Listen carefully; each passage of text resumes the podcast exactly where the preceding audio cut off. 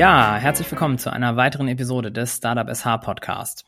Heute möchte ich mal einen kleinen Einblick in ein Startup geben, das einen besonderen Weg gegangen ist, nämlich über die Gründung einer Schweizer AG bis hin äh, zum zur Rückkehr nach Flensburg. Ähm, was dieses Startup mit Schleswig-Holstein so genau zu tun hat und warum es diesen Weg gegangen ist, hören wir gleich. An dieser Stelle aber erst einmal herzlich willkommen, Anthony Hauptmann von der Auers GmbH. Anthony, schön, dass du heute dabei bist. Hallo Felix, danke, dass ich hier sein darf. Sehr gerne. Anthony, bevor wir jetzt mit den Inhalten starten, beginnen wir einfach mal mit ein paar Quick and Dirty Fragen zum Aufwärmen. Hund oder Katze? Hund. Büro oder Homeoffice? Homeoffice. E-Mail oder Telefon? Telefon. Apple oder Android? Tja, äh, gefährlich. Apple. Apple. Kaffee oder Tee? Kaffee. Flugzeug oder Bahn? Bahn. Sehr schön, danke. Ähm, lass uns einleitend einfach mal kurz zu deiner Person kommen. Wer bist du, woher kommst du und was machst du eigentlich? Ja, mein Name ist Anthony. Ähm, ich bin 41 Jahre alt.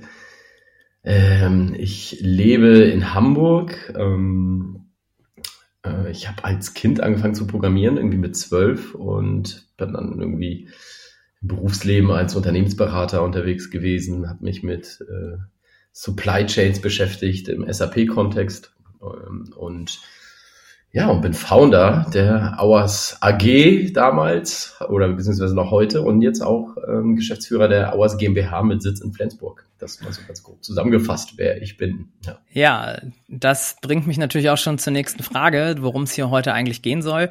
Ähm, worum geht es denn eigentlich bei Auers? Also wir sind ein Technologieunternehmen und wir haben uns, uns zur Aufgabe gemacht, äh, Lieferketten transparent zu machen und vor allem die Lieferketten von unseren Lebensmitteln. Also wir erzählen die Geschichte der Zutaten, der Menschen dahinter in all den Produkten, die wir konsumieren und essen. Und ähm, dazu nutzen wir die ominöse Blockchain-Technologie. Vielleicht können wir da noch später mal ein bisschen was zu erzählen. Ja, da kommen wir auf jeden Fall gleich nochmal drauf. Genau. Ähm, genau, das bedeutet letztendlich, äh, wir sorgen für Transparenz in Lebensmitteln und dementsprechend auch für zusätzliche Nachhaltigkeit. Okay, muss ich mir so vorstellen, ich kann quasi über alle Lebensmittel, die ich so im Supermarkt kaufen kann, ähm, kann ich quasi mir anschauen, wo die denn herkommen, was für Stationen die äh, durchlaufen haben und was drin steckt. Ganz genau so, bis auf den äh, Sachverhalt alle, weil ja. Ähm, es sind tatsächlich alle Produkte unserer Kundinnen und Kunden, also die Lebensmittelbrands, Hersteller, die bei uns Kunde sind und wirklich transparent dokumentieren, woher die Zutaten kommen, welche Transportwege eingegangen sind, also wirklich sehr chargengenau auch, also auf die Packung quasi, die äh, mhm. zur Packung, die du in der Hand hast. Ähm, da kannst du es sehen. Und bei allen anderen äh, dauert es noch ein bisschen. Ja, sehr gut. ähm, lass uns mal kurz ein bisschen auf die Geschichte eingehen. Ähm, wie ist die Idee überhaupt entstanden, beziehungsweise wie habt ihr ähm, diesen Bedarf äh, bei den Kunden überhaupt entdeckt? Mhm. Äh, die Idee ist tatsächlich in Danzig entstanden. Ich habe da eine Zeit lang gelebt ähm, und ähm, hatte dort eine Bar per Zufall. Also ich war kein richtiger, ich sag mal, äh, Bartender, aber ich habe äh, hier und da mal hinter der Bar gesessen. Ich Verteilhaber dieses, dieses Projektes, wenn man das so sagen darf. Und wir haben einfach irgendwann mal an einem Abend und zusammen mit anderen Freunden aus der Szene äh, saßen wir zusammen und dann ist uns aufgefallen, dass wir als jüngstes, kleinstes Unternehmen, sage ich mal, in diesem Club ähm, die besten Konditionen hatten, was die äh, Lieferantenbeziehungen anbetraf. Und irgendwie, ja, also das Gespräch lief quasi darauf hinaus, wenn wir uns äh, äh, abstimmen darüber, wie die Preise sind, ja, dann können wir auch besser negoziieren. Aber andererseits will ich dir doch gar nicht sagen, wie, wie ich die Preise habe. Das war so ein bisschen die Initialzündung.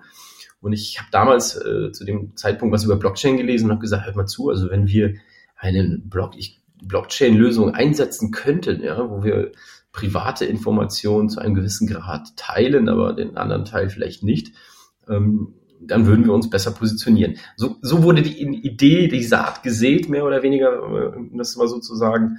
Und ja, und dann haben wir uns äh, rangesetzt, habe ich mich rangesetzt äh, mit meinem damaligen Partner und haben wir ein paar Prototypen äh, in diesem, muss man aber auch sagen, im, im SAP, auf der SAP Cloud Plattform, so hieß die, äh, entwickelt, weil ich kam ja aus dem SAP Technologiebereich mehr oder weniger und, ähm, und wollten gucken, hey, kann man wirklich Blockchain in so einem Supply Chain Management Kontext einsetzen, ja, also und das war mehr oder weniger Beginn dieser, dieser Reise, dieses Prototyps. Und wir sind damit dann nach Waldorf gefahren, zu, zu der großen SAP, haben das vorgestellt. Das war irgendwie 2016, glaube ich. Damit, damit gab es noch niemanden, der sich mit Blockchain auseinandergesetzt hat dort. Und wir waren ein bisschen zu früh. Aber ich war sehr überzeugt davon, dass die Menschen in Zukunft und auch jetzt, zu damaliger Zeit, jetzt, ja, wissen wollten, woher Lebensmittel kommen. Also mich hat's, mich persönlich hat's sehr interessiert, ja, weil ich wirklich sehr, ich bin schon ein bewusster Lebensmittelkonsument. Also ähm, ich mag halt qualitativ hochwertige Nahrung. Ähm, und und äh, dementsprechend dachte ich, dass das wird ein Thema in Zukunft sein. Ja, spannend. Also vor allem, dass es in Danzig und äh, dass du auch mal quasi Teilhaber einer Bar warst. ja, ähm, wie das Leben so ist. genau. Ähm, wer sind denn eure ähm, Kunden und was ist euer Zielmarkt? Ähm, unsere Technologie lässt sich ja letztendlich überall einsetzen. Also letztendlich kannst du jeden, jede Komponente, jeden Bestandteil einer, eines Produktes tracken, tracen, nachverfolgen und dokumentieren und so weiter, also mit unserer Software. Aber wir fokussieren uns eben auf den Lebensmittelmarkt. Und ich sag mal, die Target Group ähm, sind schon Unternehmen, die es verstanden haben, dass Transparenz ein gewisser Vorteil ist auf dem Markt. Ähm, weil es Vertrauen schafft, weil es eigentlich auch zu mehr Nachhaltigkeit anregt. Ähm, und da machen wir aber auch keinen Unterschied. Also es können auch kleine Unternehmen sein, können auch mittelständische, können auch Corporate sein. Also die Größe ist uns eigentlich ähm, egal, wenn ich das so sagen darf. Okay. Ähm, jetzt habt ihr ja einen ganz spannenden Weg eigentlich hingelegt. Also du sagtest, in Danzig gerade ist die Idee, Idee, Idee entstanden, so. Und dann seid ihr ja in die Schweiz gegangen und habt eine Schweizer AG gegründet. Warum habt ihr das gemacht und äh, was waren da die Beweggründe? Ja, wir haben zu damaliger Zeit eine GmbH in Hamburg gegründet und hatten an dieser Blockchain-Technologie gearbeitet und haben uns äh, in diesem Kontext ja auch natürlich mit Kryptowährungen auseinandergesetzt, mit ähm, digitalen Ökonomien auch, also die Idee zu hinterfragen, hey, man könnte man nicht wirklich in einem Geschäftskontext eine Währung implementieren? Das waren natürlich spannende, spannende äh, Themen. Und dementsprechend haben wir dann irgendwann mal Kontakt äh, von der BaFin erhalten, beziehungsweise die BaFin hat sich bei uns gemeldet und, und, und es ging letztendlich darin, dass ein Assessment äh, gemacht werden sollte, weil wir irgendwas mit Kryptowährung zu tun haben und das fiel dann in die Kompetenz der BaFin, das einzuschätzen, ob wir eine Bankenlizenz benötigen. Ja. Und auf die Frage, ob wir wie lange das dauert und, und was die Risiken sind, hieß es, naja, also es kann bis zu neun Monate dauern und am Ende braucht ihr eine Bankenlizenz. Ja, und dann haben wir gesagt, Ach, hey. das ist natürlich für uns in der Phase, in dieser, in, in dieser Prototypphase für uns auf jeden Fall nicht machbar. Mhm. Ähm, vor allem äh, wollten wir ja unbedingt weitermachen, weil wir gesehen haben, Mensch, das ist spannend, das ist technologisch sehr interessant und äh, da wird sich ein Use Case äh, mit Sicherheit erarbeiten. Ähm, dann haben wir über, was, äh, über das sogenannte Crypto Valley was gelesen. Also es hat sich zu, wirklich ein, zwei Monate vorher, vor diesem Event mit der BaFin, hat sich da in der Schweiz in Zug ähm, das ominöse Crypto Valley gegründet, mehr oder weniger. Ähm, und das war, wurde dann zum Mecker für all die global aktiven Blockchain-Projekte, die dort sich niedergelassen haben, weil dort die Schweizer für eine regulierte Umgebung gesorgt haben. Also man war sich rechtlich sicher, wie man behandelt wird. Man hatte zumindest das regulatorische Risiko nicht. Und das war natürlich für uns der Ausweg, äh, zumindest ähm, legally ähm, sauber zu sein und dort ähm, unsere Idee nachfolgen zu können. Ach stark. Und ähm, wie lange ging das dann in der Schweiz so? Ich müsste jetzt nochmal die Datümer checken, aber um das ja, mal grob, zu, so. grob zu sagen. Ja. Äh, wir haben in der Schweiz am, im März 2018 gegründet und sind jetzt im Juli 2021 äh, nach Flensburg wieder gezogen. Ja. Krass, ja, zu den, zu den Gründen kommen wir gleich. ähm, lass uns erstmal dahin gehen, ähm, ihr beschäftigt euch mit, ja, messbarer Nachhaltigkeit im Grunde. Ähm, kannst du dazu mal was sagen? Was ist das und vor allem warum mhm. ist das für jeder Mann oder jeder Frau ähm, von uns einfach so wichtig oder warum wird es immer wichtiger? Ja, also das ist ein sehr, also es ist recht komplex das Thema, ja, aber um das vielleicht mal zu vereinfachen, Nachhaltigkeit lässt sich ja nicht schmecken, Nachhaltigkeit lässt sich nicht sehen. Das heißt, wenn ich ein nachhaltiges Produkt kaufe, ähm, sehe ich es eigentlich heute nur über Label, also Zertifizierer, Bio-Label und ähnliches, ähm, die ja auch immer wieder mehr auch, äh, ich sag mal, unter Druck geraten, weil die Standards dann doch nicht eingehalten wurden, weil die Kontrollmechanismen einfach outdated sind, weil sie einfach mit dieser Masse an, an, an, an äh, Betrieben vielleicht auch nicht zurechtkommen. Ja, also ich sag mal, das ist äh, ein, ein Thema. Ähm, und andererseits lässt sich Nachhaltigkeit äh, heutzutage ja auch hauptsächlich nur über den Preis ausdrücken. Und da stellt sich natürlich ein die Frage, okay, wenn wir einen ein, ein Markt haben, der immer sagt, je, je, billiger, desto besser, ja, dann ist das quasi ein Spannungsfeld zur Nachhaltigkeit, wo wir eigentlich sagen, naja, wir müssten wahrscheinlich mehr Geld bei den einzelnen Stakeholdern lassen, damit die Produkte auch wirklich ethisch sauber sind, ökologisch sauber sind und so weiter. Ähm, und unser Ansatz ist es halt über diese mögliche Transparenz dieser Technologie, einen Raum zu geben für all die Produzenten vielleicht, ähm, auszudrücken, wie nachhaltig sind sie denn? Also beispielsweise sagen, du, ich zahle auch faire Löhne meinen Mitarbeitern und ich dokumentiere das dann auch. Ja. Oder ähm, mein Carbon Footprint, das ist ja ein sehr aktuelles Thema, ist dementsprechend. Ja, und das bedeutet für die Packung so und so viel. Das heißt, wir geben den, den Herstellern die Möglichkeit, ihre, ihre, ihr nachhaltiges Engagement Ausdruck zu verschaffen und das den Konsumentinnen zu, äh, äh, vorzustellen. Sozusagen. Also über, über unsere App und über, über all das Ganze. Das heißt, man wird, man wird, äh, man bekommt ein ganz anderes Bewusstsein darüber, äh, was Nachhaltigkeit ist, vielfältiger. Es ist alles auch datenbasiert. Und da will ich nochmal die, dieses eine, das glaube ich noch nicht erklärt worden, was, was heißt das überhaupt äh, mit, dieser, mit diesen datenbasierten und, und ähm, nun, wenn wir all die Informationen sammeln können darüber, was Nachhaltigkeit ist und, und, und, und sie quasi bewerten, gewichten können, dann könnten wir parallel zum Preis ja ein, ein, ein Instrument schaffen, mit dem wir doch als Konsument ja, erkennen können, was nachhaltig ist. Und das ist unser Ansatz. Also ein sehr, sehr vielschichtiger, datengetriebener Ansatz. Okay. Du hast es eben schon gesagt, ähm, hast eben schon die Technologie angesprochen, ähm, die Blockchain-Technologie. Ich habe immer das Gefühl, viele Leute können das überhaupt noch nicht greifen. Lass uns doch mal kurz äh, darüber reden, was ist diese Technologie eigentlich und ähm, worum geht's da? Das ist immer auch eine Herausforderung für mich, ja, weil ich ja so, ich sag mal, dieses, dieses technisch Nerdige habe und, und, und äh, für mich ist es immer so ganz klar, ja. Und wenn ich das den Leuten erzähle, dann ist es für die nicht immer ganz klar und nicht so verständlich. Ja. Deswegen versuche ich mal ein Beispiel von meinen ja, Mitarbeitern zu, zu, zu nutzen, was die sich zusammengebastelt haben, sage ich mal, wenn sie es ihrer Oma erzählen. Ähm, man muss sich die Blockchain letztendlich vorstellen, es ist ganz normale Datenbank, also wie, wie eine Excel-Datei oder, oder Datenbanken, wie wir sie kennen. Also irgendwo eine Tabelle mit ganz vielen Informationen. Der Vorteil oder das Interessante an dieser Technologie und dieser, an dieser Datenbank ist, sie ist verteilt. Also stell dir vor, du, du schreibst ein Excel-Dokument mit ganz vielen äh, Einträgen und, und vielleicht Kontonummern und, und, und Kontobeträgen. Und diesen, diese, diese, diese, diese Tabelle schreibst du auf einen USB-Stick und diesen USB-Stick verteilst du an zehn Leute. Mhm. Ja? Das heißt, wenn du deinen USB-Stick verlierst, hat man immer noch neun andere Kopien, die immer noch quasi da irgendwo unterwegs sind im Internet oder wie auch immer verteilt sind. Deswegen verteiltes Datenbanksystem. Das ist das Erste.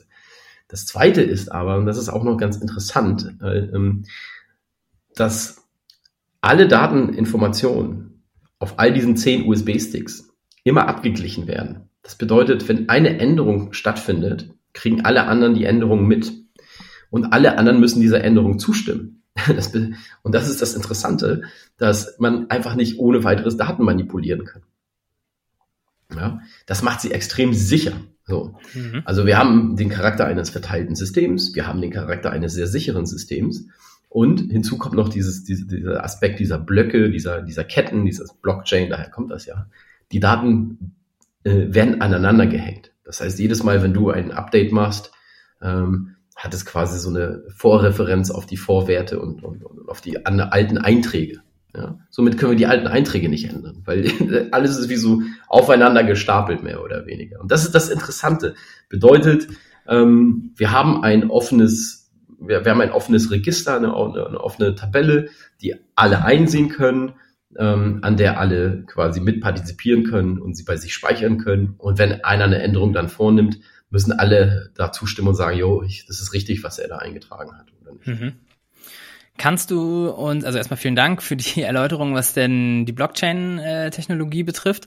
Kannst du uns jetzt einmal ein konkretes Beispiel vielleicht geben, wie gelangen die Daten dann in die, in das, äh, in das ganze System und was passiert dann? Also wie bekommt ihr denn die Daten? Ja, das ist jetzt natürlich, das ist jetzt wieder sehr, sehr technologisch. Aber letztendlich ist es ja. bei, bei, uns wie, wie in jedem anderen System ja auch. Also wenn man sich jetzt bei Google irgendwie anmeldet benutzt einen Browser und hat da seine Gmail-Applikation, äh, äh wo man E-Mails verschickt oder ähnliches. Wir arbeiten genauso. Also du kannst äh, äh, bei uns dich registrieren als Kunde, dann loggst du dich ein auf der Plattform, auf diesem, auf dieser Web-Anwendung und schon kannst du letztendlich loslegen, deine Produkte da anlegen, deine Partnerbeziehungen anlegen und so weiter und so fort. Das heißt, der einfachste ein, äh, äh Eingang in unser System ist über quasi über diese Web-Plattform und die bespielt im Hintergrund halt die Blockchain. Man kann das natürlich aber auch, ich sag mal, wenn man da ein bisschen größer, professioneller, automatisierter unterwegs ist, wie vielleicht der ein oder andere Mittelständler oder, oder Corporate-Kunde, äh, der vielleicht ein SAP-System hat oder IBM oder also ein anderes Enterprise Resource Planning System, dann arbeiten wir mit Schnittstellen. Also ganz klassisch, ja, wir bieten eine, eine quasi eine programmatische Schnittstelle in unser System und dann können die jedes Mal Daten bei uns übertragen und eben finde ich beispielsweise einen Fertigungsauftrag oder sonstiges mhm. abgeschlossen haben. Also ja. Ja. Okay, und ähm, als eine Frage zwischendrin nochmal, ähm, als Endverbraucher kann ich dann mir die App runterladen und finde da eben ähm, alle möglichen Produkte. Mhm. Das ist auch, äh, auch ganz interessante und spannende Frage, ähm, weil unser System funktioniert so, sobald du eine Information zu einer Produktionscharge erfasst hast, generiert sich ein ähm, eindeutiger Link. Ja, das mhm. heißt, es gibt einen Link, der dann wirklich all die Daten aus der Blockchain äh, sich holt und dir dann eine, eine mobile App quasi zu, baut. Das heißt, diesen Link nehmen dann unsere Kundinnen und Kunden und drucken ihn als QR-Code auf ihre Verpackung. Ah. Und du als Konsument musst gar nichts installieren, sondern du hältst deine Kamera da drauf mit deinem Smartphone und die erkennt ja, dass es ein QR-Code ist und die erkennt hinter dem QR-Code ist ein Link und schon kannst du die Webseite aufrufen und dann siehst du, alles klar, jetzt sehe ich all die Informationen, ja, die transparenten Historien und so weiter zu diesem Produkt. Und genauso ja. funktioniert das. Also bei uns Mega muss man easy. derzeit kein, genau, man muss nichts installieren. Das ist sehr, sehr wichtig auch für uns. Okay, sehr gut. Also das schon mal hier für alle Hörerinnen und Hörer, die sich für das Thema generell interessieren. Vielleicht entdeckt ihr ja auch mal im äh, Supermarkt irgendwo schon Produkte, wo ihr einfach nur die Kamera draufhalten müsst. Ähm, jetzt sitzt ihr mittlerweile in Handewitt bei Flensburg. Mhm. Ähm, so, warum seid ihr denn eigentlich wieder nach Deutschland gekommen? Speziell noch Schleswig-Holstein? Ähm, auch hier wiederum viel, viele Gründe. Ähm, vielleicht angefangen am einfachsten viele, also die meisten Investoren in unserer Unternehmung kommen aus dem Flensburger norddeutschen Bereich, sage ich mal so sagen. Ja? Ja. gehören zu dem Baltic Business Angel, um das mal jetzt ja. auf, auf, den Punkt zu bringen. Sehr schön. So, ähm, und, und die sind schon von Anfang an äh, dabei und, und kennen die Historie äh, in der Schweiz und alles. Ähm, jetzt ist es so, wir haben im Jahr 2020 so eine Art Product Market Fit Phase erreicht. Das bedeutet, wir sehen mehr Kunden kommen. Ähm, das findet äh, äh, Ansprache, also es passt alles und ähm, dementsprechend auch immer mehr äh, Interesse an, äh, an, an Projekten in Deutschland, also so staatlich unterstützte Projekte beispielsweise, die durch EU-Fördertöpfe mhm. oder durch Universitäten getragen werden. Und da ist es immer für uns eine Schwierigkeit gewesen, als Schweizer Unternehmen, rein rechtlich gesehen, als Schweizer Unternehmen, dort Fuß zu fassen. Ja? Also hatten wir auf der einen Seite einen eh schon Bezug über unsere Investorinnen mhm. äh, nach, nach Flensburg, um das mal so äh, einzugrenzen. Dann äh, einfach die neue Anf äh, Situation auf dem Markt, in dem wir agieren, dass wir immer mehr mit uns zusammenarbeiten wollen, aber halt in einem deutschen Raum. Und das dritte und äh, muss man auch sagen entscheidende ist, ähm, wir haben eine Kapitalerhöhung geplant, also die ist jetzt auch noch in der Vorbereitung. Ähm, und da haben sich staatliche Fonds gemeldet und gesagt, wir, gerne, gerne, wir würden uns gerne daran beteiligen. Bedingung ist, es muss eine deutsche Firma sein. Und dann kamen noch ein paar andere Privatinvestoren, die gesagt haben, das finde ich super, wenn ihr deutsch, also wirklich deutsche Firma seid. Ja. Und dementsprechend sind wir zurückgekommen. Ja, also zumindest erstmal war die Entscheidung nach Deutschland. Wir kommen, wir können zurückgehen. Die, die, die, die äh, Rechtslage ist gegeben, ist alles wunderbar. Und ähm, dann die, die Frage, wo geht's denn eigentlich mit uns hin? Ähm, war Flensburg das hat wirklich, glaube ich, ein paar Minuten nur gedauert, bis wir gesagt haben, da wollen wir hin. Ja, sehr schön. Und ähm, im Umkehrschluss natürlich, was du eingangs gesagt hast, das Thema BaFin. Ähm, habt ihr da weiter irgendwie Probleme oder ähm, ist das mittlerweile aus dem Weg geräumt?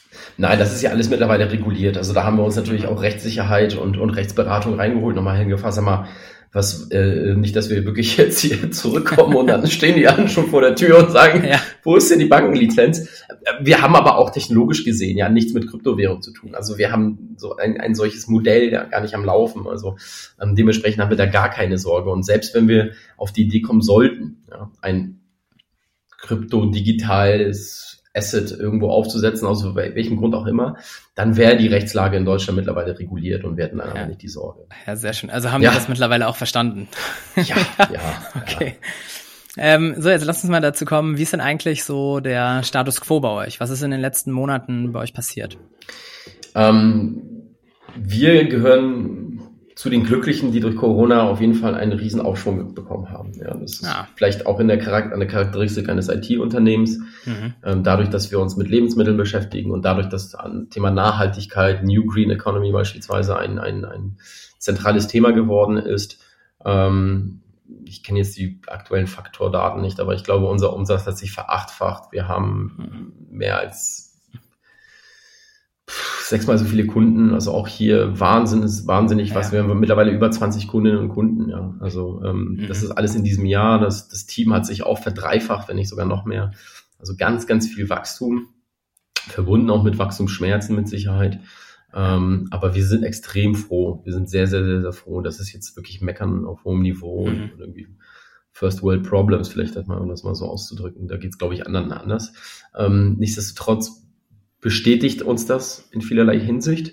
Und wir wollen halt weiter. Ne? Wir wollen noch größer werden, wir wollen noch bessere Software liefern, wir wollen noch mehr Kunden äh, äh, reinbringen und wir wollen natürlich auch ähm, bessere Features anbieten. Ja? Also unsere Ideen, wo diese Anwendung oder ja unser System ja, ähm, Anwendung findet, die sind, ich will nicht sagen unerschöpflich, aber da ist noch ganz, ganz viel äh, Pulver, was wir noch nicht verschossen haben. Du sagtest jetzt gerade Wachstumsschmerzen. Ähm, ich setze das jetzt mal mit Herausforderungen gleich. Ähm, welche sind da, wo drückt da der Schuh am meisten gerade? Was, was braucht ihr? Boah, es ist, also ich könnte jetzt mal eine Liste durchgehen von Tätigkeiten. Grundsätzlich ist es so, ähm, wenn man am Anfang als Startup relativ klein ist, ja, dann, dann über, dann machst, sagst du halt, wir büßen ein in Produktqualität. Ja, wir, oder wir, wir ähm, fokussieren uns erstmal vielleicht nicht ganz besonders, sondern eher streuen äh, unsere Ideen breit und gucken, wie kommen sie am Markt an. Das heißt, du bist einerseits nicht fokussiert, aber andererseits bist du sehr, sehr agil unterwegs. Ähm, wenn du einen gewissen Reifengrad erreichst, den wir dir jetzt erreicht haben, wo wir quasi diese Überlebensphase, ja, das, das erste Überleben quasi ähm, abgesichert äh, sind und man kommt quasi in, in, in diese Wachstumswehen, äh, dann merkst du auf einmal, okay, hier sind auf einmal mehr Kunden da, die haben andere Anforderungen, jeder Kunde möchte sich einbringen. Ähm, das heißt, du musst ganz anders äh, äh deren äh, die, die Kommunikation mit denen betreiben. Ähm, das musst du allein mit all deinen Entwicklern, denn du musst be dann bedenken, okay, was wird alles programmiert, was ist sinnvoll, was ist nicht sinnvoll, wie bewertet man das? Ähm, also das sind so produktrelevante Themen.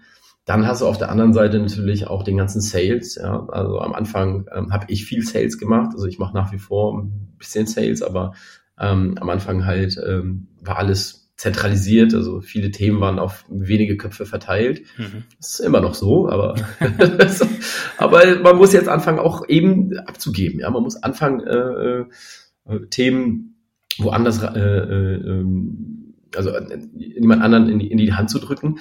Und da stehst du dann auch wieder da, okay, wir haben ja gar keine Prozesse. Ja. Mhm. Ja, und dann kommen klar. neue Leute rein und dann sagst du, okay, ja, was soll ich denn machen? Wie, wie funktioniert das denn bei euch? Und dann sitzt du da als Founder und sagst, oh Gott, ich verbringe jetzt schon wieder den nächsten Tag und muss Leute onboarden und ihnen erzählen und erzählen. Also man hat so wirklich diese, diese dieser Transfer von einer Chaos, Chaos-Garagenband, sag ich mal, ja, hin zu etwas, was nicht nur jetzt temporär quasi strukturiert werden muss, sondern es muss ja schon so strukturiert sein, dass wir unsere Wachstumsziele ja auch erfüllen. Also mhm. ich will ja nicht ständig daran arbeiten und, und, und hinterherlaufen, sondern ich will quasi jetzt eine Organisation haben oder sie jetzt so strukturieren, dass sie einfach einfach hochskaliert. Ja. Und das ist das, das ist das, das ist das Spannende. Ja. So. Ja, cool. Also ja, eine große Herausforderung. Ja? Ähm, ein Thema, das unsere Hörerinnen und Hörer immer interessiert, ist äh, die Finanzierung. Wie seid ihr denn aktuell finanziert? Du hast schon Business Angel angesprochen. Genau. Ähm, wir haben uns am Anfang stark gebootstrapped. Das ist ja das klassische. Äh, de, de, die Founder bringen ihre Kohle rein, fragen hier Fools, Family and Friends. Äh, sag mal, wollt ihr nicht mal irgendwie ein bisschen Darlehen geben oder ähnliches? So, so sind wir gestartet und über die ersten Jahre gekommen. Und dann kamen halt auch die ersten Business Angel, die dann gesagt haben, du, ich finde das spannend, ich kann da ein kleines Ticket mal mit reingeben. Und ähm, bis dato haben wir uns mit äh, bis zu dieser Pre-Seed, also die Gesamtsumme von knapp 500.000 Euro, äh, finanziert und wir sind jetzt gerade dabei, eine Seed-Runde von bis zu zwei Millionen. Da müssen wir natürlich gucken, wie, wie voll kriegen wir sie, kriegen wir, wird vielleicht überzeichnet, das kann ja auch sein, also dass man mehr einnimmt als das. Ähm, wollen wir jetzt mit wirklich institutionellen Investoren rangehen. Das bedeutet VCs und Fonds und ähnlichem. Ähm, genau, das ist die Situation, in der wir mit Stand heute ähm, uns wiederfinden. Ja, sehr schön. Ähm, abschließend würde ich nochmal zu deinen persönlichen Erfahrungen als Gründer in den letzten Jahren kommen. Ähm, einmal so nach dem Motto, wolltest du schon immer gründen und was waren so deine vorherigen Vorhaben? Einmal ganz kurz. ähm, da muss man vielleicht erklären, dass ich schon aus einer Unternehmerfamilie komme. Also es ist ein stark, ich sag mal, ein, ein starker Geist, Unternehmergeist bei uns schon verankert gewesen. Äh, sowohl meine Mutter als auch mein Vater und auch mein Opa und ähm, die Brüder und Geschwister ähm, hatten alle irgendwo eine Unternehmung. Ähm, dementsprechend war ich irgendwo vorgeprägt damit, ja, einen gewissen, ich sag mal, ähm, Aktionismus oder, oder, oder einen, einen gewissen Mut zu haben und zu sagen, ich mache diese Dinge erstmal selber, bevor ich mich da irgendwo ja, ähm, einklinke. Also das, das, das hat man quasi wahrscheinlich mit der Muttermilch so mit aufbekommen. Ähm, ich glaube, ich war, ich darf, ich weiß nicht, ob das legal ist, aber ich glaube, mit elf war ich, äh, hatte ich meinen ersten Job und ich glaube, das muss ich Zeitung austragen oder beziehungsweise eigentlich war es meine Cousine, die den Job hatte, aber ich habe ihr quasi die Touren abgekauft.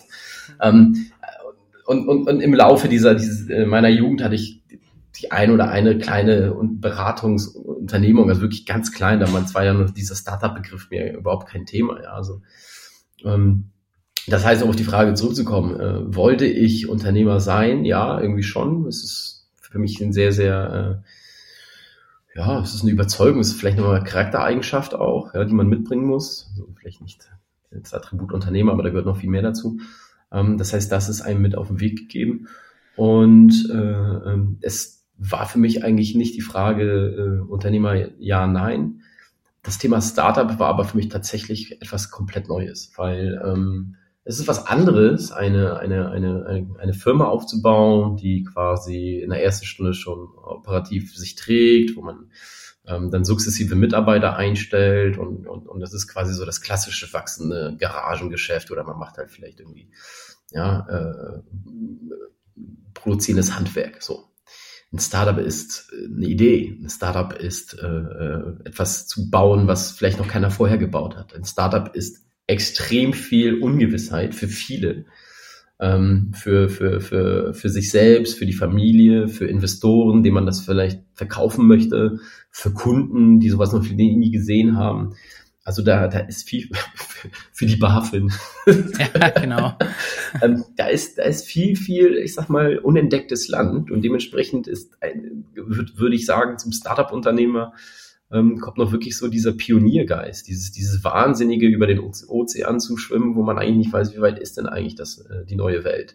Mhm. Ähm, und äh, da ist meine Erfahrung zumindest so, äh, wenn man sich mit Startups, als ich mich damals mit Startups auseinandergesetzt habe und auch über, über ähm, ich sag mal, ähm, äh, US-amerikanische Presse oder, oder, oder sonstige Literatur, dann klingt das immer so vollmundig und, und, und man hat da so eine Art sich schon träumend überlegt, so ja, und dann macht man hier eine Million und da Million und wächst millionärsmäßig nach oben, bis das Ding durch die Decke geht und man ist das nächste Google. Das ist aber nicht so. Ja, also ja, das ist ja, ja Surprise. Ja. Ähm, das ist definitiv nicht so und, und, und unabhängig davon, also ob das, ob, ob Hours überhaupt erfolgreich sein wird in Zukunft, das kann ich ja noch nicht mal sagen. Ja, also ich, ich bin stark überzeugt davon, aber ich habe auch nach wie vor Zweifel, das gehört auch dazu. Ja, man muss ja sich ständig wieder hinterfragen und, und, und, und, und widersprechen teilweise auch. Also, ne? Ähm, und, und das ist aber wiederum dieser Startup-Geist. Also wirklich dieses, dieses, dieses ständige nach weitergehen, weitergehen, weitergehen, auf die Nase, auf die Nase, auf die Nase, aber weitergehen, weitergehen, weitergehen ähm, und sich anpassen. Ja? Also man, wir sind ja am Anfang gestartet als eine Supply Chain Management Lösung. Mittlerweile sind wir eher ein Marketing-Kommunikationstool geworden. Also unter der Kategorie könnte man das auffassen. Ähm, also rund um die Organisation, den, den, den, den, den, Weg dahin, ja. Wenn mir das heute einer sagen würde, ähm, also ich würde auf jeden Fall noch ein Startup machen. Ja, sehr gut. Das, das nicht. Aber äh, wenn mir einer aus vorher gesagt hatte, hör mal zu, du wirst Freunde verlieren. Ja. Du wirst Freunde verlieren, du wirst dich mit Freunden zoffen, Du wirst dich mit Partnern zoffen, du wirst dich mit Geschäftspartnern zoffen, da wird Blut fließen. Ähm, du wirst dich mit deiner Ehefrau, mit deiner Familie zoffen, es wird immer Spannung geben und du, du wirst, du wirst, weiß ich nicht, 60, 70 Stunden die Woche arbeiten, bis drei Uhr morgens irgendwie E-Mails beantworten. Also du wirst schlaflose Nächte haben, äh, die Bank wird dich, äh, wird dich zermürben. Also all diese ganzen Themen, ähm, das, das kriegt man halt in diesen Lackmagazin rund um äh, äh, Startups kriegst du quasi, glaube ich, nicht mit. Und ähm, das ist schon eine harte Schule, eine schöne Schule aber auch. Ja. Wenn man, wenn du das jetzt mal alles so Revue passieren lässt ähm, und heute deinem früheren Ich etwas sagen könntest, was wäre das dann? Was würdest du deinem früheren Ich äh, mit auf den Weg geben? Das ist eine tolle Frage. Ähm, das ist eine tolle Frage, weil ich mich das manchmal auch wirklich Frage, was würde ich, hätte ich anders gemacht? Ja. Und tatsächlich würde ich nicht sagen. Ich würde einfach nur sagen, glaub an dich und glaub an die Sache und zieh das durch. Egal was ist. Egal was es für eine Idee ist, egal was. Zieh das durch. Bis zum Punkt, bis es nicht mehr weitergeht, aber zieh das durch. Weil vor Fehlern würde ich ihn niemals warnen wollen. Die Fehler müssen gemacht werden, die Fehler müssen, aus den Fehlern muss gelernt werden, die, die, den Schmerz der Fehler, das muss man miterleben, das ist, das ist wichtig und, und alles andere ist nur äh, Helikoptertum. Okay. ja, sehr schön. Danke dir. Also, Anthony, damit kommen wir auch schon zum Ende der Episode. Ähm, herzlichen Dank, dass du uns hier heute mit ganz vielen Infos versorgt hast und ähm, eben hier für alle Fragen ja zu Rate gestanden hast. Ähm, liebe Hörerinnen und Hörer, ich hoffe, euch hat dieser kleine Einblick in Hours gefallen. Äh, weitere Infos stelle ich euch natürlich nochmal in die Notizen. Ansonsten vielen Dank, dass ihr reingehört habt. Bis zum nächsten Mal. Macht's gut.